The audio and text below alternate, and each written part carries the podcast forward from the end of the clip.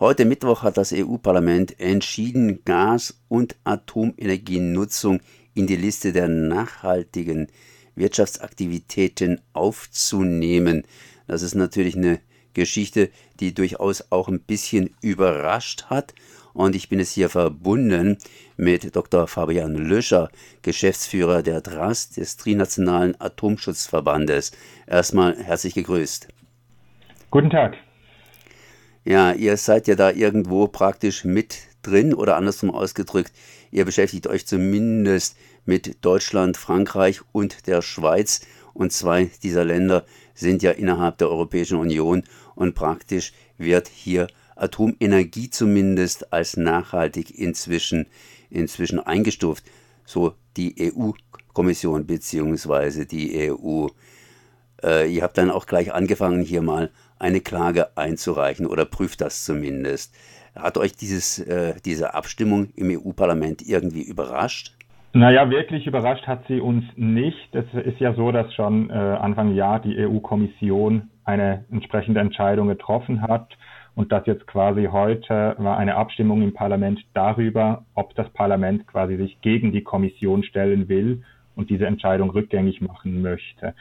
Tatsächlich hat äh, sich aber in den letzten Wochen abgezeichnet, dass es doch äh, erheblichen Widerstand gegen dieses Greenwashing von Atom und Gas auch im EU-Parlament gibt. Deswegen ähm, habe ich heute diese Abstimmung schon mit Spannung mitverfolgt und bin entsprechend auch enttäuscht, dass es äh, nicht gereicht hat, diesen, äh, diesen Rechtsakt, diesen delegierten Rechtsakt noch umzukehren. Demokratie ist eine schwierige Sache, aber irgendwie habe ich das Gefühl, dass wir mehr und mehr eine Juristokratie haben, sprich, dass die Juristen immer wieder alles Mögliche entscheiden, die natürlich durch die Parlamente Gesetze äh, bekommen haben. Ihr wollt zumindest prüfen, ob ihr da eine Klage erhebt. Wo könnt ihr da, wo könnt ihr da äh, klagen?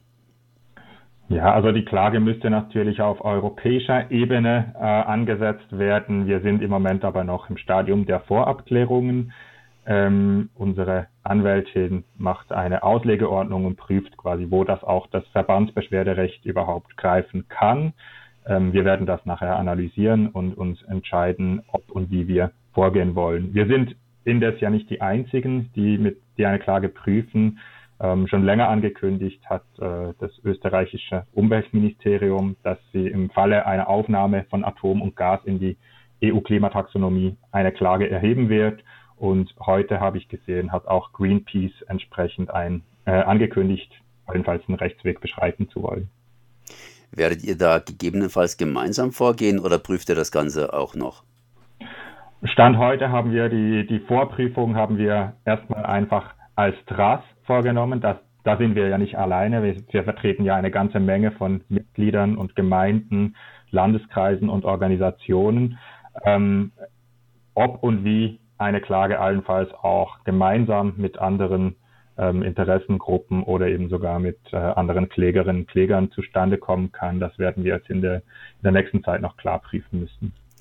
Noch Mitte Juni hatten die beiden zuständigen Parlamentskomitees, jenes für Wirtschafts- und jenes für Umweltfragen, gegen die Aufnahme von Gas- und Atomkraftwerken in die Liste der nachhaltigen Wirtschaftstätigkeiten gestimmt. Und das heutige Ergebnis widerspricht ja praktisch äh, dem damaligen Ergebnis oder den damaligen Erwartungen. Auch die technischen Experten der EU, äh, die haben da gesagt, geht wohl nicht.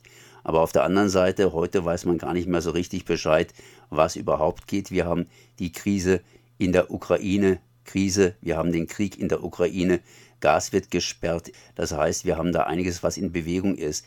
Was hat denn da eurer Meinung nach unter Umständen den Ausschlag dafür gegeben, dass sich jetzt doch die Atomenergie irgendwie durchgesetzt hat?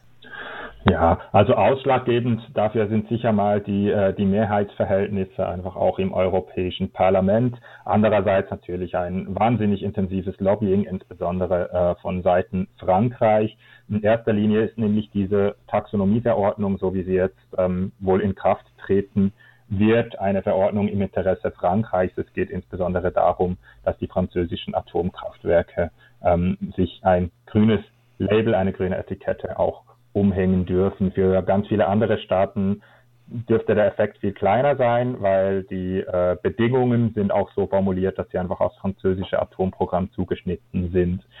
Ähm, sicher kann man sagen, dass die aktuelle Energiekrise in Europa ähm, mit dazu führt, dass äh, eine, äh, eine große Unsicherheit in vielen Energiefragen besteht. Allerdings ist hier, beißt sich hier die Katze ein bisschen in den Schwanz, weil die Energiekrise, die gegenwärtige, die ist einerseits eine Gaskrise wegen der äh, fehlenden Importmöglichkeiten aus Russland und gleichzeitig ist es eben auch eine Atomkrise, weil in Frankreich zurzeit äh, fast die Hälfte aller Atomreaktoren stillsteht und Frankreich erstmals in vielen, vielen Jahren zu einem Nettostromimporteur geworden ist im ersten halben Jahr. Also die Energiekrise Europas ist eine Gaskrise und ist eine Atomkrise.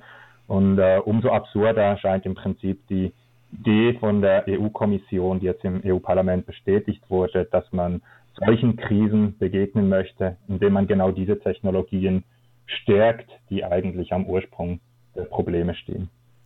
Äh, wieso stehen heute momentan in Frankreich die Atomkraftwerke, das heißt die Hälfte davon, still? Ja, einerseits natürlich die geplanten Jahresrevisionen. Ähm, jedes Atomkraftwerk wird äh, jährlich ähm, überprüft, nachgerüstet, repariert, wo nötig äh, und steht für eine gewisse Zeit still. In Frankreich kommt aber hinzu, dass man Ende letzten Jahres und Anfang diesen Jahres äh, ein generisches Problem festgestellt hat mit Korrosion an äh, äh, sicherheitsrelevanten Leitungen.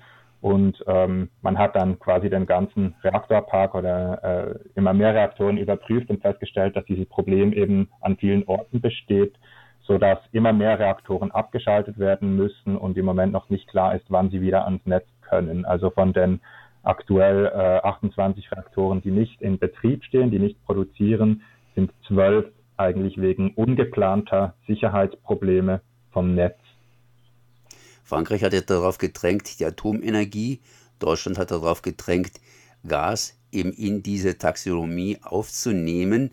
Jetzt äh, sind beide, beide Energieformen kritisch. Frankreich kann mit der Atomenergie so viel nun auch wieder nicht anfangen und in Deutschland fehlt ganz einfach das Gas.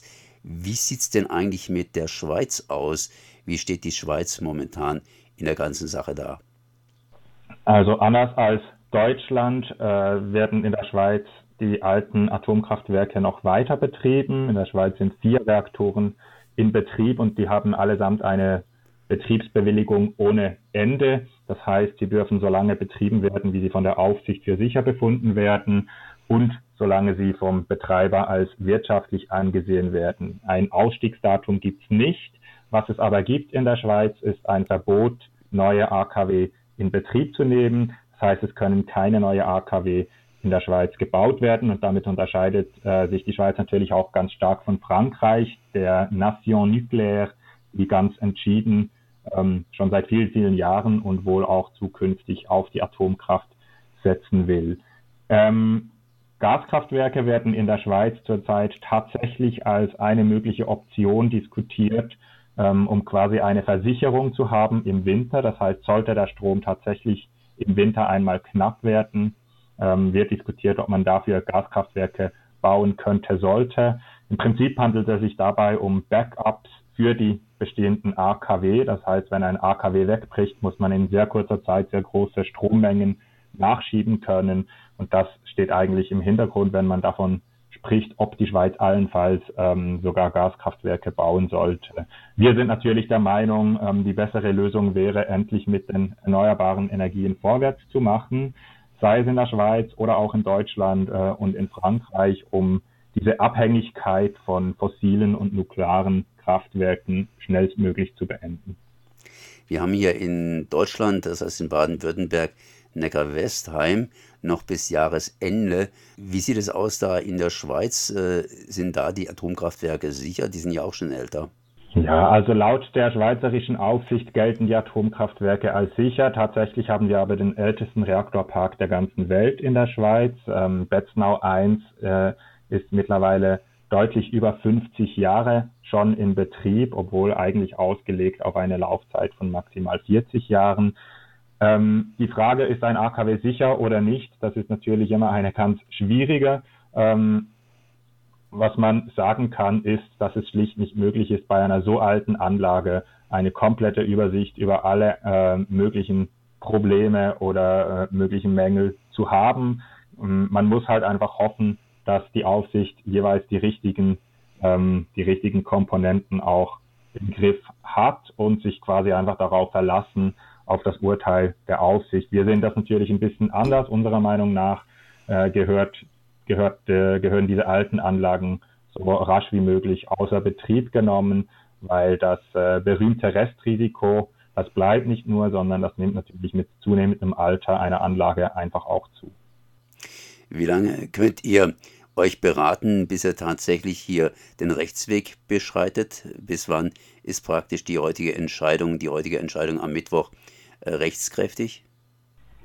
Also in Kraft treten soll die äh, Taxonomie bzw. dieser delegierte Rechtsakt zu äh, Gas- und Atomkraftwerken schon auf den 1. Januar nächsten Jahres. Das heißt, wir gehen davon aus, dass wenn man den Rechtsweg beschreiten will, dass man das äh, doch in den nächsten Monaten auch tun muss. Äh, allerdings auch hier, äh, wir mussten die heutige Entscheidung abwarten, um endgültig äh, uns mit unseren äh, mit unserer Anwältin auch dazu beraten zu können, welcher Weg der richtige ist und welcher Fahrplan dazu eingehalten werden muss so Dr. Fabian Löscher, Geschäftsführer der TRAS des Trinationalen Atomschutzverbandes.